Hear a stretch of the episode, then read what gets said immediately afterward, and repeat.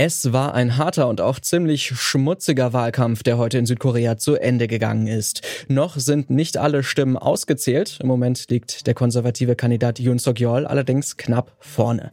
Der ist im Wahlkampf mit einer harten antifeministischen Agenda aufgetreten und hat damit offensichtlich viele Wählerinnen und Wähler überzeugt.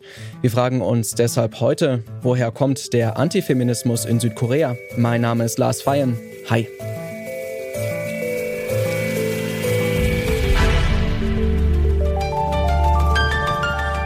Zurück zum Thema.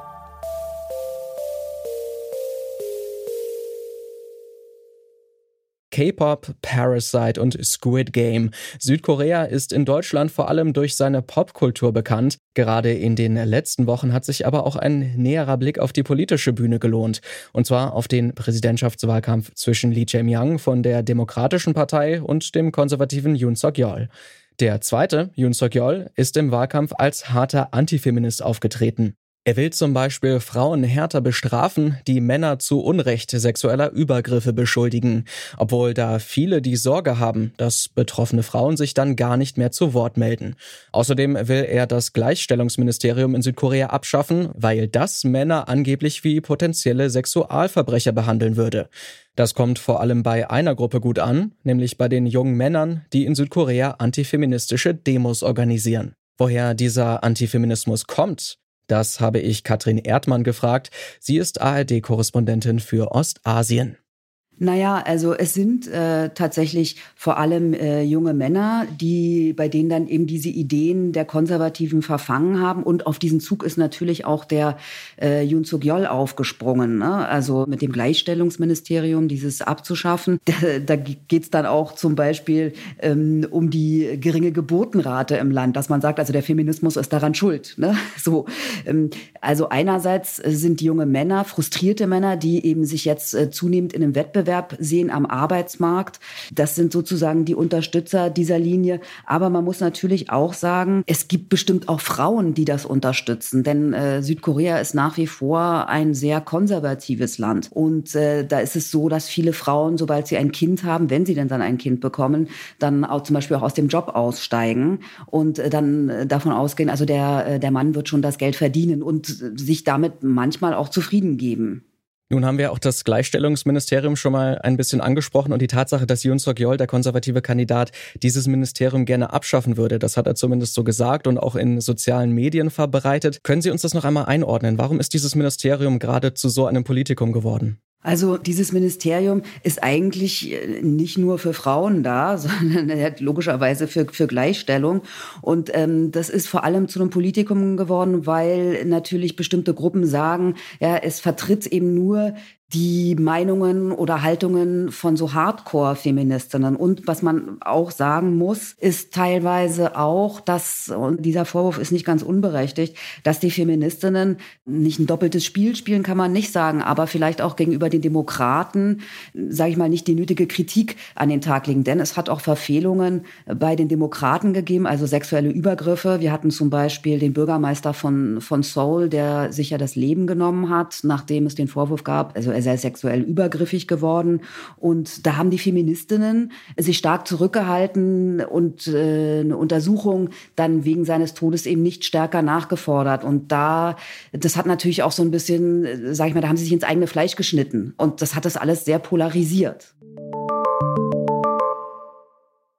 Sexuelle Anfeindungen gegen Frauen im Internet und antifeministische Demonstrationen von Männern, die sich von Frauen auf dem Arbeitsmarkt bedroht fühlen. Das Thema Antifeminismus hat den südkoreanischen Wahlkampf bestimmt.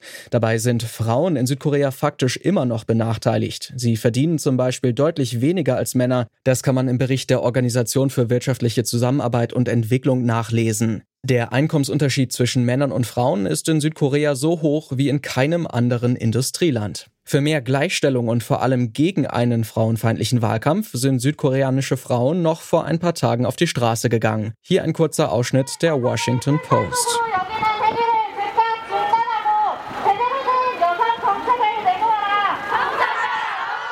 Präsidentschaftskandidaten müssen aufhören, Frauen als Geburtsmaschinen zu reduzieren. Das rufen die demonstrierenden Frauen hier.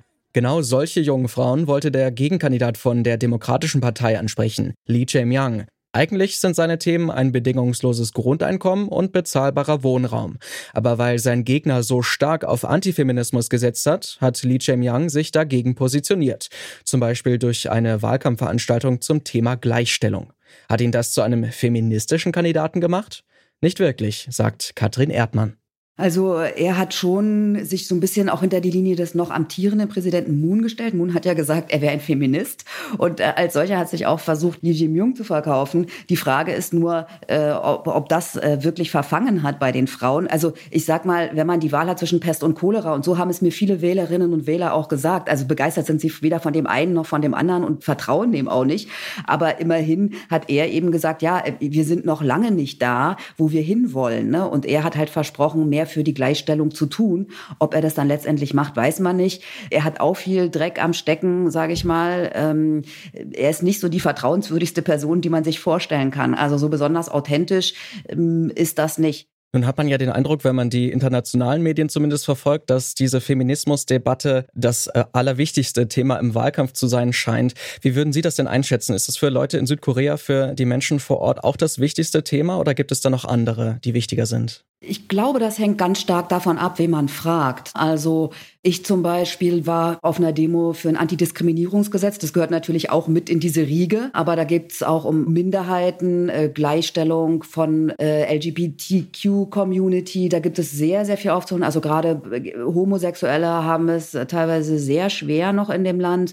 Ähm, das sind sozusagen Themen, die, glaube ich, junge Menschen ansprechen. Aber äh, es gibt äh, ein ganz großes Thema. Das sind die explodierenden Immobilienpreise und die zunehmende Verschuldung, vor allen Dingen auch gerade bei jungen Menschen. Also das ist schon etwas, was viele Menschen auch bewegt. Also wirtschaftliche Entwicklung, aber vor allen Dingen auch, das muss man sagen, innenpolitische Themen. Also es ist weniger Nordkorea beispielsweise, ne, was natürlich äh, viele Länder interessiert. Wie werden sie sich da aufstellen? Das scheint nicht so ein Thema bei den Wählerinnen und Wählern gewesen zu sein, vor allem nicht bei den Jungen. Antifeminismus hat im südkoreanischen Wahlkampf also eine große Rolle gespielt. Dabei muss das Land viele gesellschaftliche Probleme lösen, zum Beispiel Diskriminierung gegen Homosexuelle, die explodierenden Immobilienpreise oder auch die zunehmende Verschuldung, vor allem auch bei jungen Menschen. Katrin Erdmann sieht es so, dass die Antifeminismusdebatte im Wahlkampf die Fronten zwischen den gesellschaftlichen Gruppen verhärtet hat. Also ich glaube, dass es ja schon auch gerade durch diesen starken Antifeminismus ja auch eine Gegenbewegung gegeben hat und dass es da schon Frauen gibt, die eben auf die Straße gehen und protestieren. Es ist eine kleine Gruppe, aber was ich ein bisschen mit Sorge sehe, ist ehrlich gesagt eher, dass es da noch zu stärkeren Anfeindungen von beiden Seiten kommt. Also ich kann auch nicht sagen richtig, welche Wahl jetzt da die bessere wäre, ehrlich gesagt. Also weil die, die Fronten sind teilweise so verhärtet und so viel Hass auf beiden Seiten. Das haben mir auch viele Wählerinnen und Wähler gesagt, dass sie das eigentlich auch sehr erschreckt hat, wie viel Hass und Lüge und äh, Anfeindungen es gegeben hat. Also das sitzt schon tief und es wird sehr, sehr schwer werden, glaube ich, für einen äh, Präsidenten, das Volk zu einen. Aber das wäre eigentlich das Wichtigste.